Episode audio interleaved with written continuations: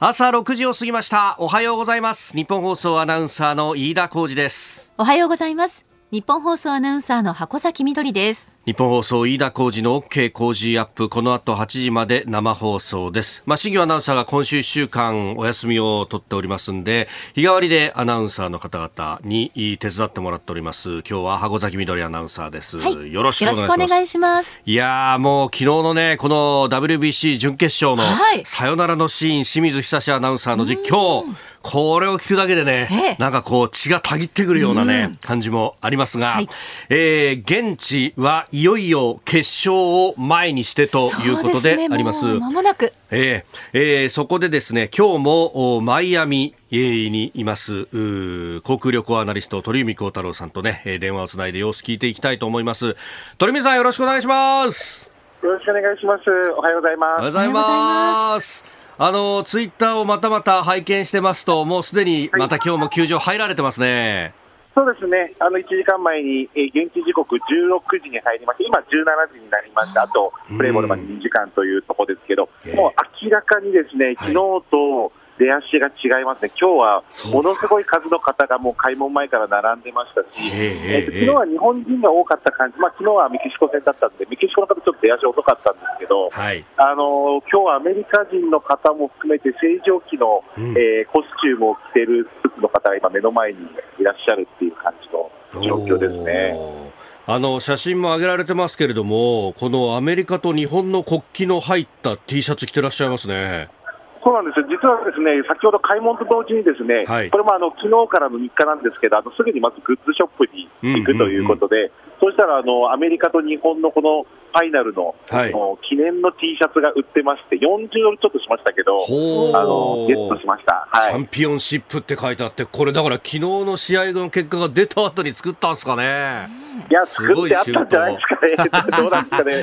ただこれもね、万が一、昨日日本が負けてたことがあったら、これ、もう完全にお蔵入りでしたので、そうですよね。まあ、そういった意味でも、これ、嬉しいですよね。いや鳥海さん、昨日もこれをスタンドでね、ご覧になってたっていうのは、もう大興奮だったんじゃないですか？い。やもう泣きそうでしたね、こんなことが起こるのかと、やっぱり9回の大谷選手のツーベースで、やっぱりヘルメットをも投げ捨てて、おたき火を開けてという、あそこでなんかもう、スタンドはいけるっていう感じのところありましたね。いやね、あの一塁側のスタンドにいらっしゃったから、もう目の前をじゃあ、大谷選手が、あの帽子というかヘルメットをもうかなぐり捨てて、全力疾走していくっていうのを見てたわけですね。そうですね、結構速い球で打っていただいたので、うんうんうん、あれ、打ったって感じで、なんか大歓声というよりは、あ打った、打った、いった、いったって感じで、なんかそういう感じの9回の、まあ、あの攻撃初球でしたもんね。初球だったんで、んなんかあのこれからじゃあ9回始まるぞと思った瞬間にもう打ってたっていう感じでで、吉田選手、フォアボールの後、ね、先ほどお聞きいただきましたが、村上選手の、はい、ね、当たってなくて、昨日だってもう三振を重ねてっていうところでしたもんね、村上選手は。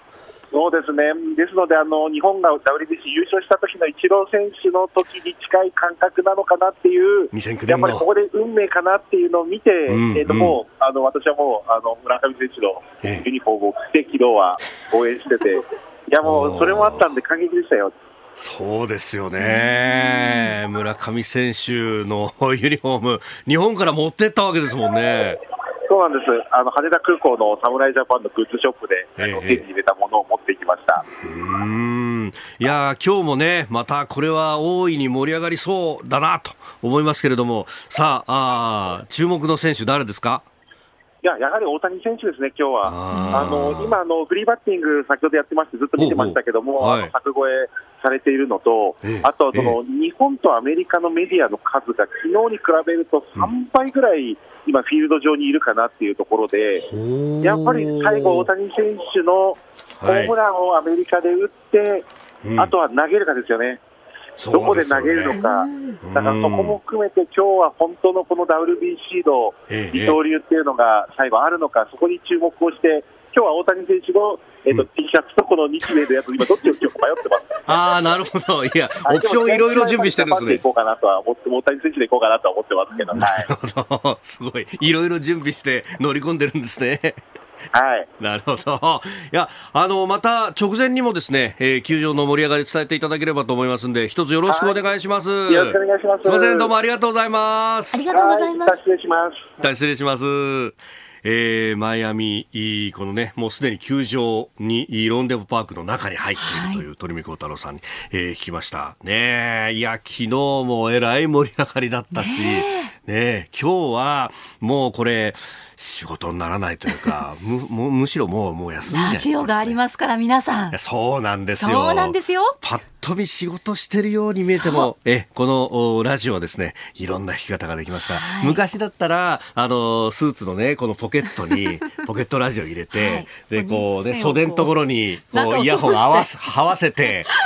なんか、頬杖ついてるような、こう、格好で実はラジオ聞いてるぞみたいなのがあれでしたけど、今はもう、あの、オンラインで会議してるんですよ、みたいなのを見せながら、実はパソコンのラジコで聞いてるよなんていうのもできますし。ワイヤレスイヤホンとかもそんな目立たないですからね。そうなんだよね。うん、そうだよね。ワイヤレスイヤホンでさ、もう、あの、スマホから飛ばしたって別に問題ないしな。で、でもあの、皆さん職場でね、堂々とみんなで応援っていうのもでもね、いいですね。いいし、うん。そう、ただあの、いいシーンになった時に、うっ とか、あっとか、あーとか言うと、全部バレちゃう確かに。向こうと同じ反応してるやついるぞ、みたいなね。そうですね。そんな、連帯感、一体感。そう、えー、ぜひ、お聞きいただければと、この後7時50分から日本放送ショーアップナイタースペシャル、えー、2023ワールドベースボールクラシック決勝日本対アメリカ、えー、解説は谷重元信さんベースボールコメンテーター秋野さん、えー、実況は山内弘明アナウンサーあのメールもね、えー、いろいろ来てますけれども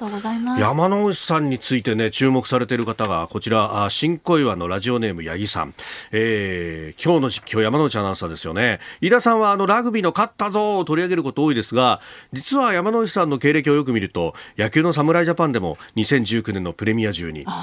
東京オリンピック2020優勝の瞬間を実況しているのは山内さんなんですよねと。一番持ってるんですね。今日勝てば直近の野球国際大会三冠実況と、えー、国際大会といえば山内さんという称号が定着するかどうかも注目しましょうと。そっか。あの民放代表で山内さんが中継行っててで、ええ、あの大泉君はそうだ取材で入ってたんだ。あのオリンピックの時は、はい、そうだよね。いやということはこれ持ってるんじゃないかと。ええ、山内さんの三冠王もかかっている、三冠王もかかっていると。なるほど。えー、7時50分からもぜひお聞きいただければ、もうね、このまま日本総を聞き続けていただければと思います。はい、この後、7時50分まで今日は10分の短縮生放送でお送りします。OK 工事アップ。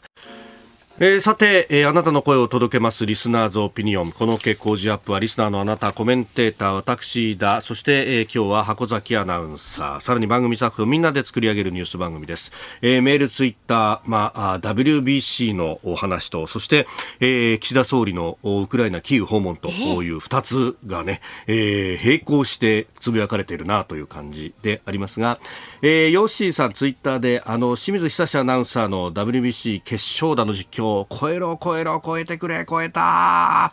どっかで聞いたフレーズだと昨日一日考えたんですが思い出せません。といただきました、はい、僕思いついたのはあの長野オリンピックで、えー、原田選手があのスキージャンプで、えー、立て立て立ってくれ立った大ジャンプを見せた原田っていうねえー、確か個人のラージヒルの決勝だったと思いますが、えー、因縁の2本目っていうね、1本目のジャンプでちょっと短くって、ここで大ジャンプを見せなければメダルは届かないっていうところで大ジャンプ、踏切の瞬間で大ジャンプと分かった当時の NHK の確か工藤三郎アナウンサーだったと思うんですが、もう立ってくれれば、えー、飛型点も含めて、うん、えー、大きな得点が出るぞっていうところで、立ってくれっていう願いがこもっていた実況っていうのは、私、あれは高校生の時だったかな、すごい鮮明に覚えてますね。えー、そうそう。あのー、その後のね、えー、男子団体も金メダル取りましたけど、はい、今度は高いぞ。高くて、高くて、高くていったっていうね、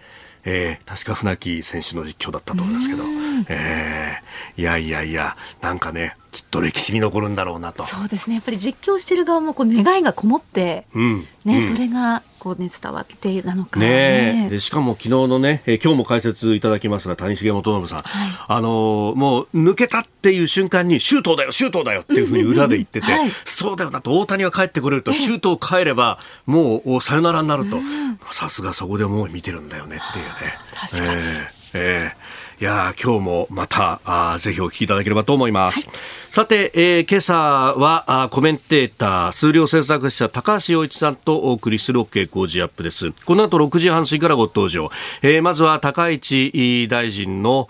一連の総務省文書をめぐってというところであります。そしてニュース7時またぎは岸田総理のウクライナ訪問についてゼレンスキー大統領とも会談をしております。えー、現地ウクライナの国営通信社ウクルインフォルム通信の編集者平野隆さんに、えー、現地の反応であるとかこの訪問の意味などを掘り下げて聞いていこうと思います。ニュース7時またぎです。そして7時10分過ぎおはようニュースネットワークのゾーンは侍ジャパン。いよいよ今日決勝ということで現地で、えー、マイアミで取材中産経スポーツの山田裕樹記者電話リポートをお願いしております、えー、そして、えー、ニュースキーワードのゾーンではあ預金全額保護、まあ、アメリカやヨーロッパで、えー、銀行の経営についての不安というのがいろいろ出てきておりますが、これについて、えー、アメリカのイエレン財務長官が預金全額保護を拡大する用意もあるんだというような発言をしております。えー、そしてスクープアップのゾーンといいますか、まあ、7時40分過ぎ、えー、番組エンディングに近いところでは、えー、鳥海幸太郎さんともつないで現地マイアミの盛り上がりも伝えてもらおうと思っております。ここが気になるのコーナーです。スタジオ長官各紙が入ってまいりましたが、今日は、えー、一面トップが総理のキーウ訪問、そして肩のところには WBC 日本決勝進出というですね、えー、2つの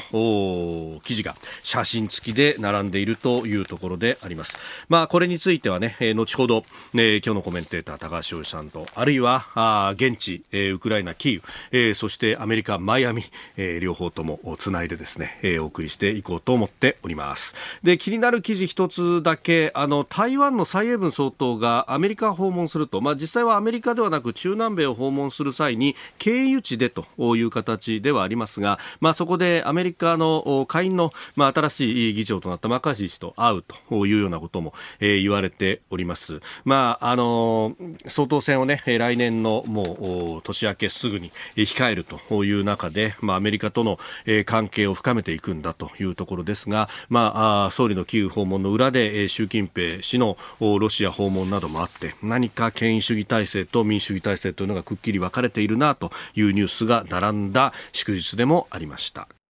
えー、今朝のコメンテーターは数量政策学者高橋洋一さんです。おはようございます。おはようございます。よろしくお願いします。はい、まあ昨日はねワールドベースボールクラシックがあり、うん、そして総理キーウ訪問という速報も入ってきてと、うん、おなんだかこ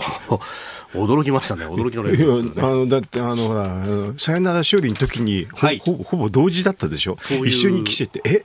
あれっていう感じになりましたね。まあもちろん私はあのねあのワールドベースあのベースブッククラシック見てたんですけどね。はい、そして一緒に他の見てたら、あれ？あれキーウっていう話ですなっていうね、一緒にびっくりしましたよ。ねえ、うん、まあ、後ほどね、この双方のニュースについては、はい、まあ、現地とつなぐなどをしながらですね、お話をいただこうと思いますが、えー、一方で日本の国会は、この話題でというところで、高市大臣、うん、えー、今は経済安全保障担当大臣ですが、えー、まあ、総務大臣された時期の、えー、そいわゆる総務省文書というね、えー、ものについての話っていうのが、こじれにこじれておりますが。まあ、こじれてないんですけどね、えー、なんかね、あのここじ出してる人が国会にいるっていうことなんだと思うんですけどね、はい、まあ、あの総務省の発表のを見てると、まあ、結構答えは明らかだと私は思うんだけど、はい、まあ、あの先週末ですよね、罷免っていう話が出ててね、うんうん、あなんかそんな噂が、ね、あのね、この罷免っていうのはね、あの要するに総理が外遊の時に出るっていうのはあるんですよ。うん。ちょっとレベル違うけど、私もですね、第一次安倍政権の時に、安倍総理が外遊に行くたびに、高橋さん辞めんのっていう、閣僚の人から連絡いつもあってね、びっくりして、辞めんの？って、あ、だから辞めるっていうので、あの、人事案が来てますよって言われて、びっくりしたことあって、でも、安倍総理に帰ってきく聞くと、いや、そんなのないよって言われたことあって、びっくりしましたけどね、だから結構外遊の時に結構こういう話あるのあるんですよ。そういうもんなんですね。でもそれはだから政府の中で嫌われてるってことなんですよ。嫌ってる、嫌ってる人がいるっていう間違いないですよね。はあ、そうすると外遊の時のタイミングでポロッと出るのそれでね、あの、要はね、本人がね、辞めるっていう言わそうと思ってるわけ。そしたらそれで辞めちゃうでしょ？うん。うん。ああ、遺留はしないというそうそうそう。うん。というのがあったんでね、まあ、まあ、それはだから、まあ、あの、えー、っとね、ちょっと変な動きっていうのはその通りなんですけどね、でもあの総務省のやつ見てたら、あの、はい、えー、っとまあ、記録者と、まあ、作成者っていうかね、それとあと同席者については、まあ、あのこのふうな放送法放送法解釈の、えー、っとっていうのはなかったっていうのが出てるんですよね。はい、でもこれ、6人しか出てないんですよ、この会議は。大臣と同席者2人、はい、それとあと3人は総務省の人ね。えー、そうすると、どう考えたって、あのまあ、あの4人はね、えー、うん、なかったって言ってたわけ。うんそのうちの4人は。そうそうそ、それを見ればそういうふうに読めるんですよね。はい、そうすると、あともう一個ね、あの要するに、あのなんか上司の関与を経て、っていう言い方が出てるでしょ、はい、あれはあのどういう意味かっていうと、まあ、修正したって意味なんですよ。で修正っていうのは正しく直すでしょ？はい、というと、はい、あの総務省側はあの出てるのは3人なんですよね、記録者とその上の上司、うんはい、その3人がすべて、あのなんていうかな、あの何もあの正しく書いたって言ってるんだけど、ありえないよね、あの一番最初書く人は実は記録者なんだよね、はい、そしたらそその人が正しく書いてたら修正する必要ないから。そう私はだからあの政府の関与っていうので修正っていうのがあったっていうだけでね、はい、3人の3人はあの、まあ、あの正しく書いた捏造はないって言ってるんだけど少なくとも1人は嘘だったっていうふうには推測できますね。おまあねあのそもそもそのレクチャーそのものもあったかどうかみたいな話も含めてね、まあ、そこあれあれは多分その時にあの放送法の、はい、NHK 予算があるから、まあ、なんかに紛れて、あの放送なんていうか、放送法の解釈じゃなくてね、はい、そう放送法の関するレクチャーはあったと思いますね。なるほど。その時に、そういうふうにレクチャーがあったのに、あのその上司があの放送法の解釈と書き直したって可能性が一番高いんですよ。うん、そんなことしていいんですか？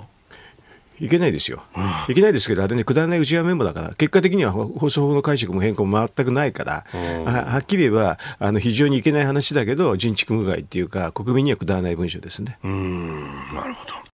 番組スタートから5年、初のイベント開催決定。飯田浩二の OK 工事アップ激論有楽町サミット in 東京国際フォーラム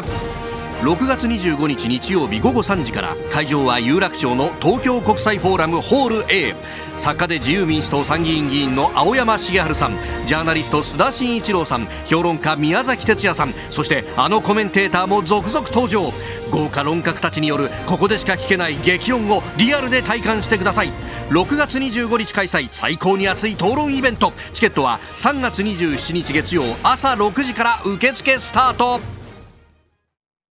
あなたと一緒にニュースを考える飯田浩二の OK 工事アップ。コメンテーターの方々と7時をまたいでニュースを掘り下げてまいります。今朝のコメンテーターは数量政策学者高橋洋一さんです。引き続きよろしくお願いします。よろしくお願いします。えー、まず株と為替の動きをお伝えしておきます。現地21日のニューヨーク株式市場ダウ平均株価は、えー、前の日と比べて316ドル2セント高い3万2560ドル60セントで取引を終えました。ハイテク銘柄中心ナスダック総合指数は184.57ポイント上がって1万1860.11でした一方円相場は1ドル132円50銭付近で取引されておりますえー、イエレン財務長官が預金保護に積極姿勢を示したことで、えー、金融システム不安が後退し続伸したということでありました。まあ、これについては後ほど取り上げてまいります。えー、この時間取り上げるニュースはこちらです。岸田総理ウクライナ電撃訪問ゼレンスキー大統領と会談。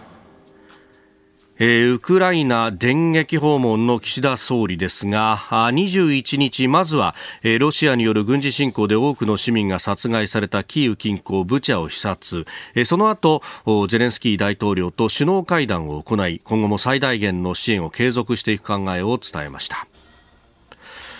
えー、まさにね WBC、うん、ワールド・ベースボール・クラシックの決勝が行われている最中に速報が入ってきたという形、うん、まあ、結構、ね、映像なんかも出ましたね。結構ね、あの、こんなにオープンな電撃っていうのは ほとんどないのかなと思いましたけどね。うんえさて、まあ、現地ウクライナ、どのように受け止められているのかも含めまして、えー、キーウ在住で、ウクライナの国営通信社、ウクルインフォルム通信の編集者でいらっしゃいます、平野隆さんと電話をつないでお話を伺ってまいります。平野さん、よろしくお願いします。よろしくお願いします。えー、平野さんはかねてからこの総理の、ね、ウクライナ訪問に関してはやるべきだというふうにおっしゃっていましたが今回の訪問どうご覧になりましたか？はいまあ、ようやく実現できたなという感じで、電撃は電撃と言われますけれど、関係者の間ではもうそろそろないといけないだろうという暗黙の了解で、みんなで電撃を作り上げたような訪問だったと思いますね。うんまああのー、今回、まあ、ブチャも訪問しという形でありましたが、この訪問の工程自体というのはどうなんでしょう、かなり練り上げられたものだったんでしょうか？まあそうですね、あの大体時間を考えたら、まず最初にキーウに訪問、えー、到着してから、ブチャやボロジャ、えー、ボロジャンカに訪問して、それから大統領のところに行くというのが大体の、なんですか、オーソドックスな訪問、えー、工程だと思うので、まあ、それで時間を考えて移動したんじゃないかなと思っています。うんでこのゼレンスキー大統領との首脳会談、その後の会見の模様などが、ね、あのようやく出てきてはおりますけれども、どういった内容だったでしょうか？はい。えーと、そうですね、あの目玉というようなものは特にないかもしれないんですが、細かいところでいろいろ重要なところが結構含まれている内容になっていまして、で私はその例えばえー、3000万ドルの NATO の、はい、なんですか信託基金を使ったあ非殺傷武器の非殺傷装備の提供を決めたとかっていうのも新しいもので、はい、これって面白くて、日本がその非殺傷、えー、装備のためのお金を出すってことは、その基金の中で他の資金が殺傷武器の方に回せるようになるということで、えー、間接的に、えー、はい、ウクライナの軍を支援することができる。でウクライナ軍支援ってあの2月24日以降は、最初の頃は日本は頑張ってたんですが、しばらくなかったんですね。っていう意味では、久々にその軍事支援になるものだと思いますし、もう一つ、あまり大きく取り上げられてないんですが、はい、ウクライナとの間で情報保護協定の締結に向けた協議を始めると言ってるんですね。で情報保護協定ってかなり真剣なもので、はい、この情報保護がないと情報の交換ができないという意味では、こう真剣にウクライナとの間で、えー、パートナーシップを強化していくという立場の表れのような発表も行われています。という地味なんですが、かなり重要な発表というのが見られるものになっていますね。このあのウクライナとの関係もグローバルパートナーシップというふうに表現をしていたようですけれども、この、まあ、関係の格上げ、そして、まあ、情報法協定までやるっていうのは、どうなんでしょう、これもあの準同盟に近いようなイメージになっていくんでしょうか？まあ、同盟とは言えないです。し、グローバルパートナーシップというのは前からなんですね、今回、特別なグローバルパートナーシップに格上げで、それが何を意味するのか、ちょっと私も分析しきれてないんですけれども、それでもあの内容面から、名前だけではなくて、内容面からもきちんと一つ格上げをするっていうような内容が見られるものではあると思います、今回の発表を見ると。で、あのー、今回のこのタイミングも注目されております。ちょうどですが、まあ、中国の習近平国家主席がロシアを訪問しているさなかにという、このあたりのインパクトっていうのは現地でもありますか？インパクトは非常に大きいと思いますね、あのもちろんそのロシアと中国が合ってるっていうこと、まずロシアと誰かが合ってるということ自体がウクライナにとっては非常にこう好ましくないところなのに、そこに中国が行くっていうのは、非常にこう不安を駆り立てられる、中国が武器を供与するんじゃないか、何かこう、中国のその偽の平和の提案みたいなものにロシアが乗るんじゃないか、実際乗ってきましたし、はい、というふうな不安をこう抱かせてる中での、アジアのもう一つの大国である日本がキーウにやってきて、えー、ウクライナを支持する発言をしてくれたということで、とても大きなコントラスト、あの比あの比較対象というような形の訪問になったと思います。ウクライナの人たちも非常にそれを特に、えー、強調して、えー、歓迎していましたね。うん偽の平和というこうキーワードがありましたが、これはあの林外務大臣が国連でも演説の時に使ってましたもんね。そうですね、不当な平和である、あの領土を侵略して、自分が取れるだけ取った疲れたところであの停戦しましょうというのは、それは平和ではないという、日本でもその即時停戦という言葉であの提唱する人がいますが、はい、それは完全に侵略者を擁護する、侵略者に得になるような形での停戦であって、それは本当の平和ではない、それが日本の立場ということで、林外相が。さて、この岸田総理のウクライナ訪問、その意味というところを考えておりますが、うん国際的にもこれの与えるインパクトというのはどうでしょう？大きいと思われますでしょうか？まあ、ももちろんその G7 のサミットの前に日本がきちんとその訪問できたということは非常に重要だと思います、もちろん G7 サミットでは平和についての話があるでしょうけれど、その時の平和というものが何かというのをウクライナの意見をきちんと聞いた上で、うえー、私たち G7 としてどういう方向で平和を確立していくかという協議をするためには、今回の訪問は非常に重要だったと思いますね。まあ、この、ね、共同会見についての音声等々というのがまだ日本に届いてきていないところがあるんですがあのやっぱりこの先ほどもおっしゃっていただいた偽の平和という部分のこれをこう不当な平和を認めないんだという立場これは会見の中でも言及等々あったんでしょうか？えーと、明確に平和の話までは出てきてないんですが、あの岸田首相はそのロシアに対して、えー、改めて軍を撤退させ、ウクライナ領から撤退させなければいけないと強く呼びかけてますし、会見の中で、それから共同声明が先ほどあの公開されたんですが、まだウクライナ語と英語だけなんですけど、その中で、えーとなんですか違法な領土の併合の試みは認めない。ということで両者が一致しているとか、えー、ウクライナの、えー、主権と領土一体性の完全回復、それも国際的に認められた、つまりクリミアも含めた中での回復というものがあの極めて重要である、グローバルな平和にとって極めて重要である。というように書かれていたり、えー、ウクライナ側が納得できる形で立場を一致することができた。という内容になっています。高橋さん、これ、ということは中国がこう提示した和平案みたいなものっていうのを、うん、これ、まあ、間接的であるかもしれませんが、否定した形ですかね？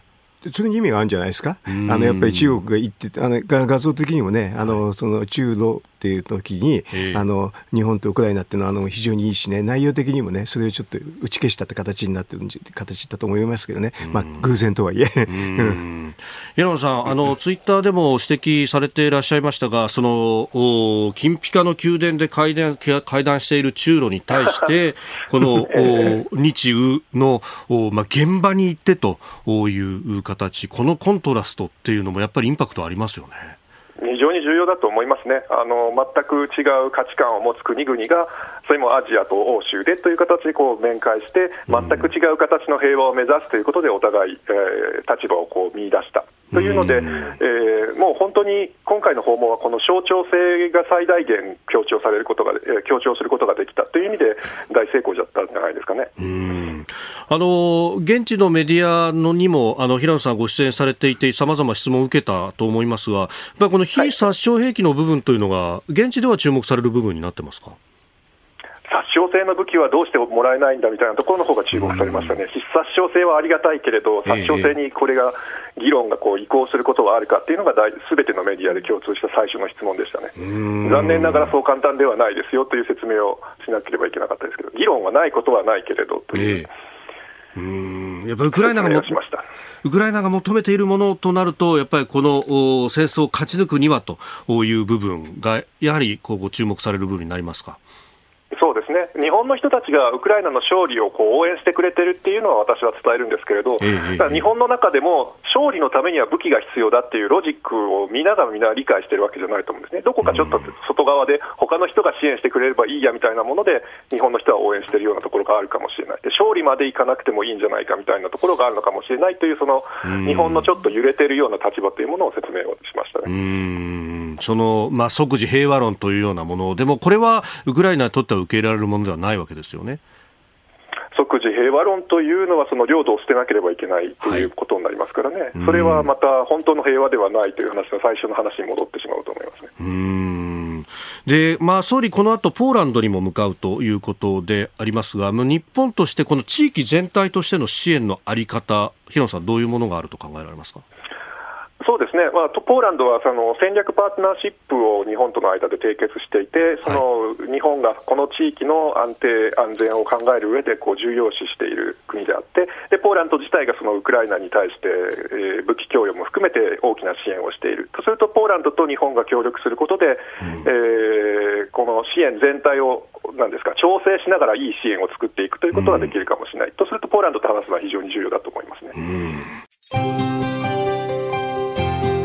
お聞きの配信プログラムは日本放送飯田浩司の OK コージーアップの再編集版です。ポッドキャスト YouTube でお聞きのあなた通勤や移動中に最新ニュースを押さえておきたい方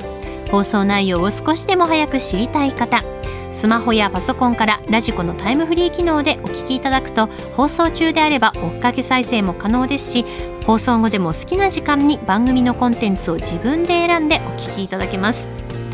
毎朝6時の生放送では登場するコメンテーターの最近の活動はもちろんたっぷりとニュース解説をお送りしています。レギュラーコメンテーターに加えて専門家と随時つないで掘り下げてお送りしています。日本放送のエリア内でお聞きの皆さんラジコラジコのタイムフリーでチェックしてください。ツイッターでは最新情報を発信中。ぜひフォローして番組にご参加ください。おはようニュースネットワーク。取り上げるニュースはこちらです。WBC 侍ジャパン今日宿敵アメリカと決勝戦。野球の WBC ワールドベースボールクラシック準決勝で3大会ぶり3度目の優勝を目指す日本はメキシコと対戦。えー、1点を追う9回5番の村上宗隆選手のサヨナラツーベースヒット、えー、6対5でサヨナラ勝ちをしました。その模様をお聞きいただきました。えー、日本は現地21日日本時間この後8時から行われる決勝で前回大会優勝のアメリカと対戦します劇的でしたよね、高橋さん。いや、もう興奮しまい、しまくりでしたね。ああ、野球ってのは面白いんだなというね。こういうのがあるからね。本当。ねさて、決勝前にというところで、えー、現地で取材中、サンケイスポーツ山田裕樹記者とつないで直前情報を伺ってまいります。山田さんよろしくお願いします。おはようございます。よろしくお願いします。よろしくお願いします。さあ、今、あの、後ろのね、えー、音も聞こえてきますが、スタジアムの中ですか？か？えー、やっぱり、こう、盛り上がりもいよいよってところですか？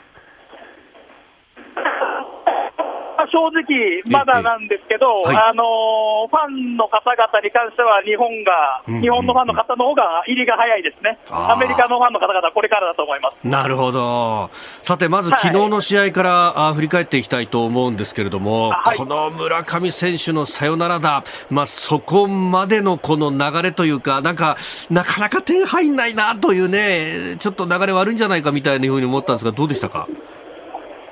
そうですね、あのー、悪い展開、まあ、負けるとしたらこういう流れだなっていう、そのまんまだったので、あこのままだとまずいなと思ったら、えー、っていう展開で僕は見てましたね。ね岡本選手のもうあわやホームラン勝ってあたりもぎ取られたりとか、ちょっと不運もありましたもんね。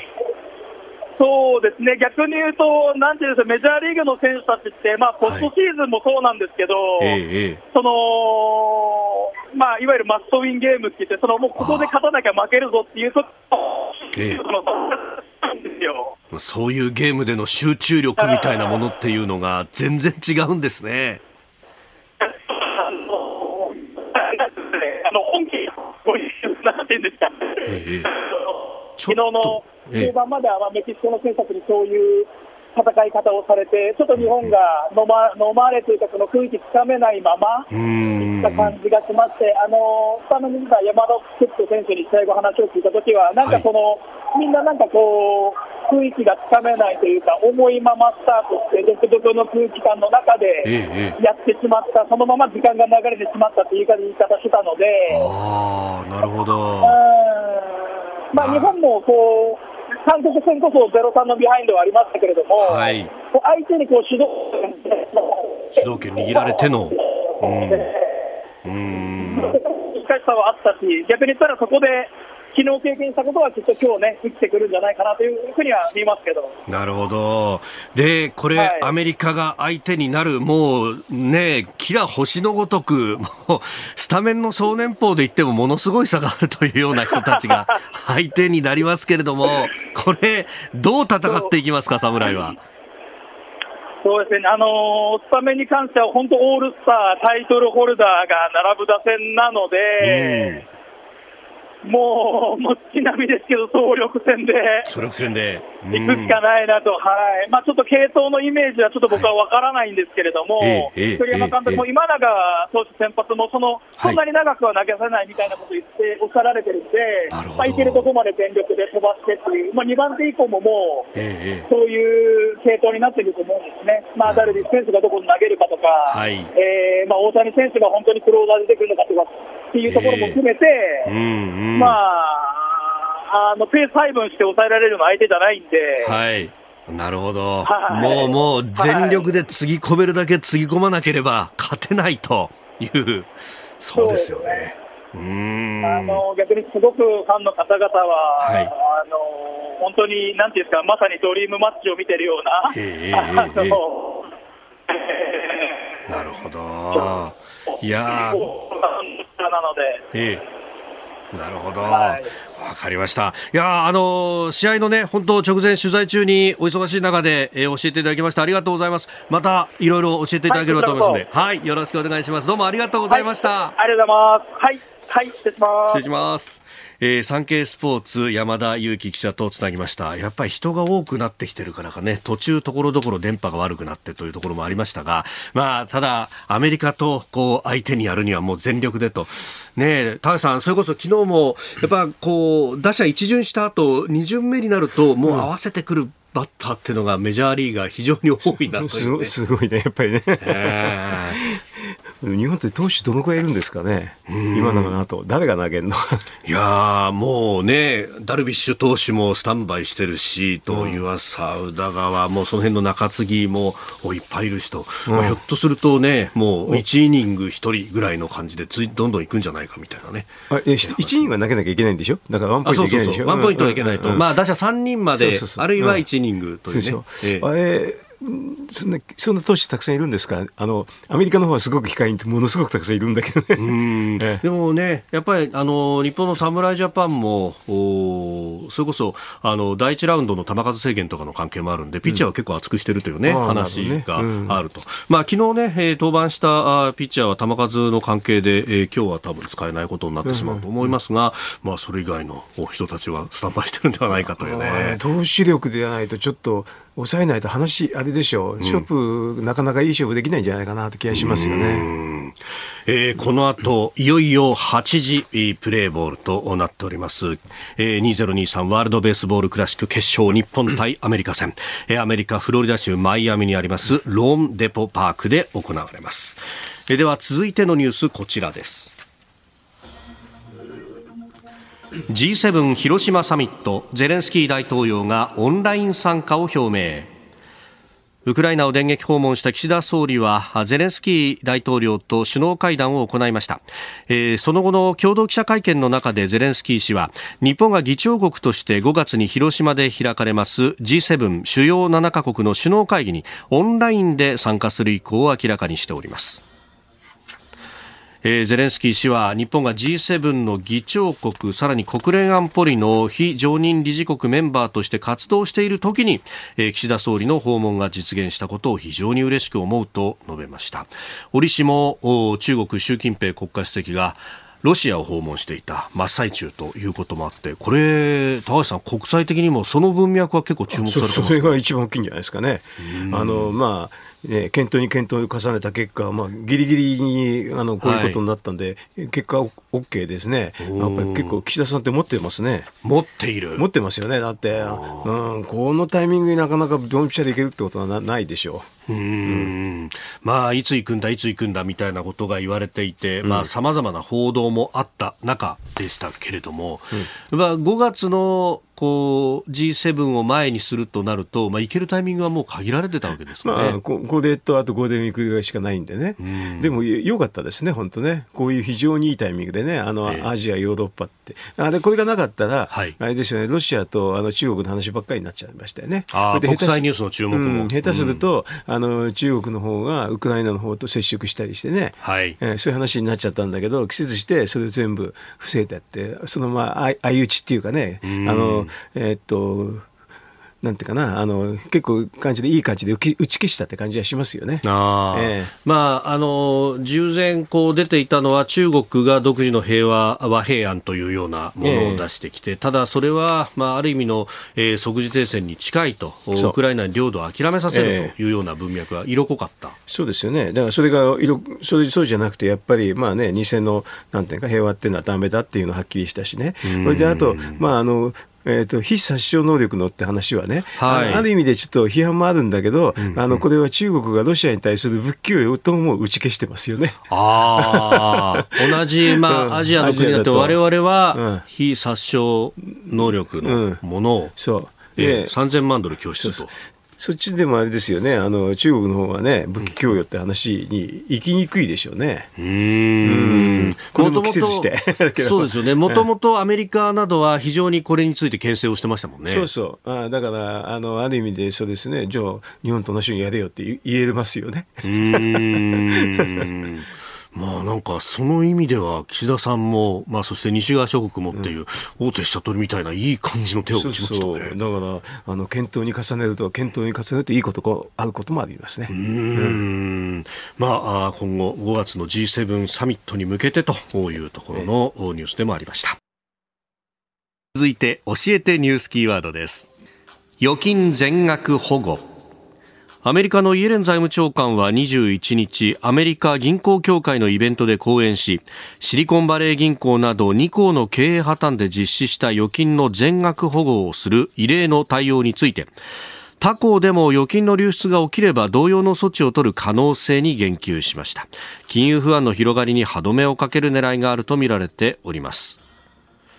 まあ、当初はいや、特別な例なんだよということも言っていましたけれども、うん、まあ、他の銀行でも預金が流出しかかってるみたいなこともあるようですね。うん、あの預金が流出すると特別な例じゃなくなる可能性があるんですけどね、はい、あこれでもあれもともと SVB の、がなぜ破綻したか、うん、っていうのは、うんあのまあ、普通の銀行って銀行っていうのは預金を受け入れて貸し出しに回すのが普通ですよね。はい、でこれはだから貸し出しに全部は回さないで一部有価証券にするんですよ。えー、でもこれ有価証券にするっていうのは実は金利リスク対応のためっていうことなので実はあんまりあの長期運用しちゃいけないんですね。これが原則なんですよ。はい。えー、それなんだけど、ここのところはシリコンバレー銀行は、うん、まあ貸し出しが伸びなかったから、あの長期債、特にね、環境関連とか、はい、あのそういうところの長期債に結構回してたんですね。長期債に回しちゃうと、まあ、環境関連じゃなくても長期債に回すとですね、金利上昇するとすごく含み損が出るんですよね。だからこれ金利リスクの対応になってないんですよね。だから本当はこれはかなり早く金利リスク対応ができてないってことは、監督当局をつかつかまなきゃだめなんですよ。これあの、ストレステストっていうのがあってね、結構簡単につかめるんですよね。あんまりやってなかったみたいですね。おだからこれ監督当局が結構ミスってますね。なるほど。えー、まあ、もともとね、その、預金で集めたお金っていうのはいつでも引き出せるものであるから、うん、まあ、かなり短期の資金だと、それをこう長期に回しちゃうと。まあまあ、だだめですね。それで、おまけに金利リスク対応にもならなくてね、長期に回すと金利が上がった時にすごくあの価値が下がるんですよね。だその時に、だから、流動性を確保するために売却すると、含み損が実現層になっちゃって、はい、あの、このドツボにはまっちゃったっていう、もう典型的に金利リスク対応のミスなんですよ、これ。うん、それは、監督当局はある程度つかまなきゃいかんし、ここも自分で分かんなきゃだめなんですけどね。でも、ついね、あの、貸し出しが伸びないから、はい、そういう長期のものに、で、特にね、環境関連なんて言うとね、手がいいでしょ、はいそこに手出しちゃったんですよね。手がいいし、長期だから、まあ、ある程度利率もいいし、儲かるというふうに見た。そう,、そういうのがもともとですね。だから、そうすると今回、他に広がるって可能性があるってことは、ストレステストをきちんとやってない、はい、もしくは監督当局が把握してないってことを、ば自分でまあ、なんかばらしちゃってるような感じは私はしますけどね。要するに、これストレステストやってたら全然問題にならないですよ。うんう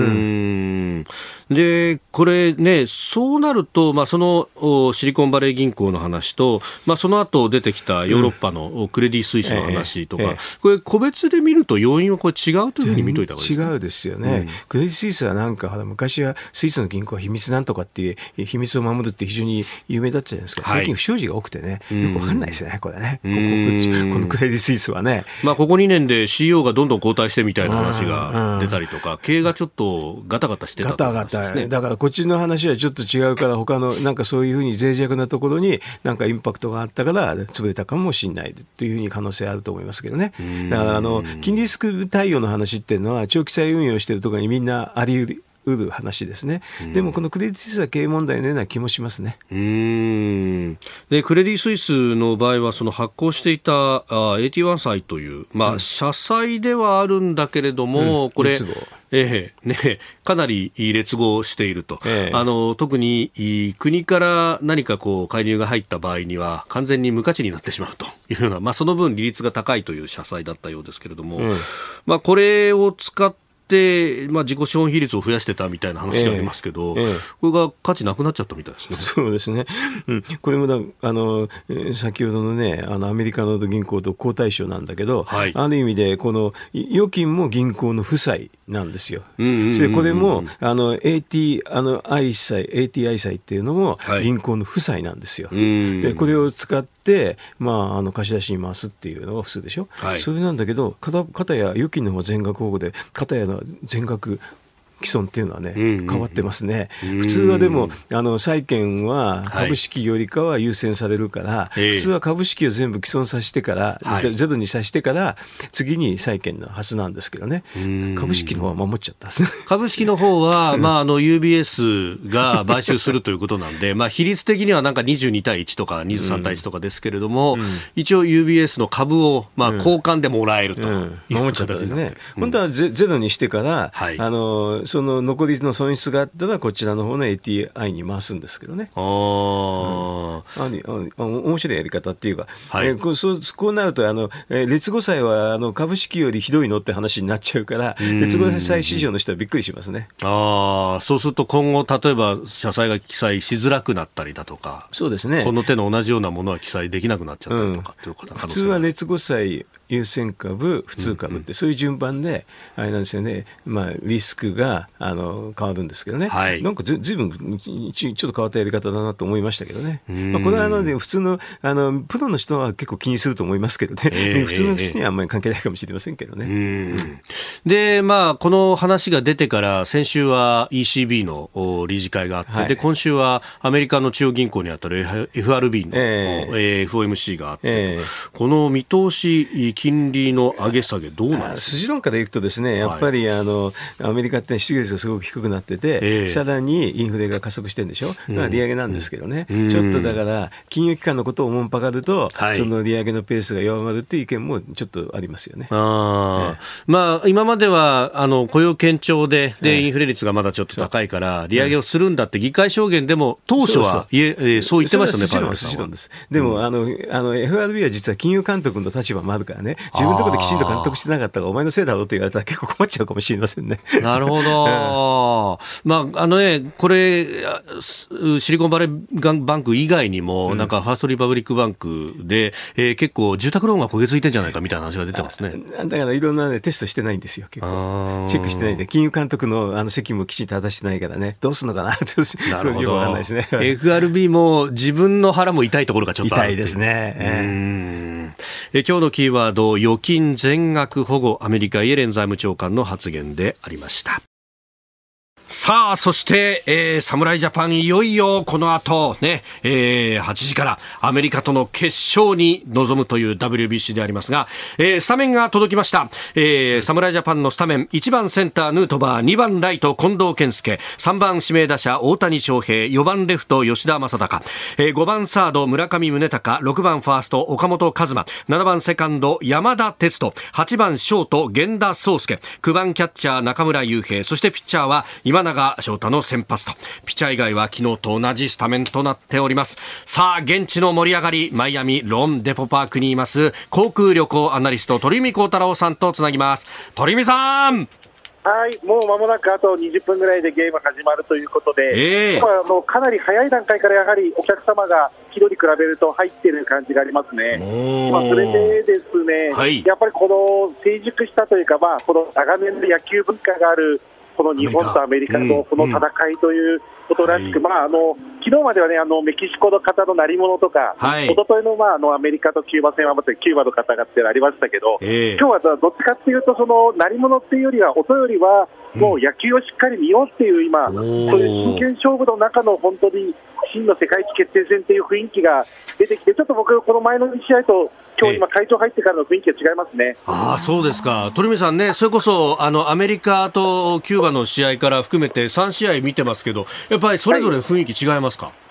そうですね、やはりお国柄が出てるというか、応援のスタイルとか、あと声の出し方なんかもそうですし、うんうん、やっぱり今日はもう本当にターナー選手、トラウト選手をどう日本が抑えるかと、でアメリカとしてはこの2人がどう打ってい。くのか、えー、えー、そういったような形で、ちょっとまああと日本はとにかく大谷選手がもう今日フリーバッティングで柵越え連発してましたので、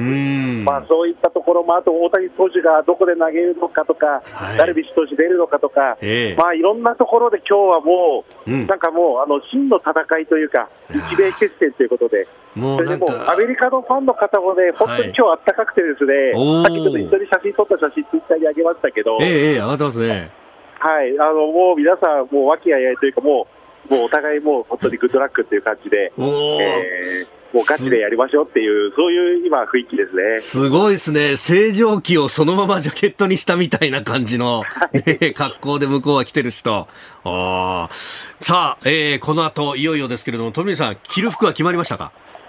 あクルフクはですね、ええ試合中はずっと大谷選手と聞きます。なるほど。やっぱりここはもう最後は占領役者だと、ね、え一瞬一瞬聞き逃さないところばっかりになると思いますね。最後のね、中継ぎの大谷投手、うん、もしくは抑えの大谷投手という、この代わり二刀流が今日あるかも注目したいですね。そうですよね。なんかあの、球団も1イニングは許したなんていうね、報道が出てたりなんかもしますからね。はい、あとはね、胴上げ投手誰でなるかですね。ですね。そうですね。はい、いや楽しみが本当に好きなんですが。ワクワクしてます。はい。とりあえず、あの、富さん、あの、またね、えー、この 日本放送いろんなところで多分お世話になると思いますが、よろしくお願いします。はい、午後の辛坊さんもそうですですよね。あと、勝ったら飯田さん祝杯あげましょう、東京で。ぜひお願いします。ぜひお願いします。はい、お願いします。はい、どうもありがとうございました。はい、ありがとうございました。失礼いたします。失礼します。えー、マイアミ loanDepot park、鳥海高太郎さんとつなぎました。さあ、いよいよこの後7時50分からニッポン放送ショウアップナイタースペシャル2023ワールドベースボールクラシック決勝日本対アメリカ。侍ジャパンと共に戦いましょう。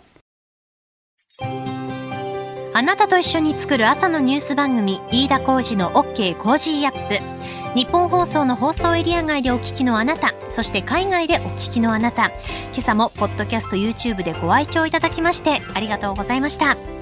飯田浩二の OK コージーアップ。東京有楽町日本放送で月曜日から金曜日朝6時から8時まで生放送でお送りしています。番組ホームページでは登場いただくコメンテーターのラインナップや放送内容の原稿化された記事など情報盛りだくさんです。また公式ツイッターでは平日は毎日最新情報を配信中。ぜひチェックしてみてください。そしてもう一つ飯田浩司アナウンサーが「夕刊フジ」で毎週火曜日に連載中。飯田浩二の「そこまで言うか」こちらもぜひご覧になってください。忙しい朝そして移動中ニュースを少し深く知りたい時。ぜひ AM、FM、ラジコはもちろん日本放送のポッドキャスト YouTube でお楽しみください。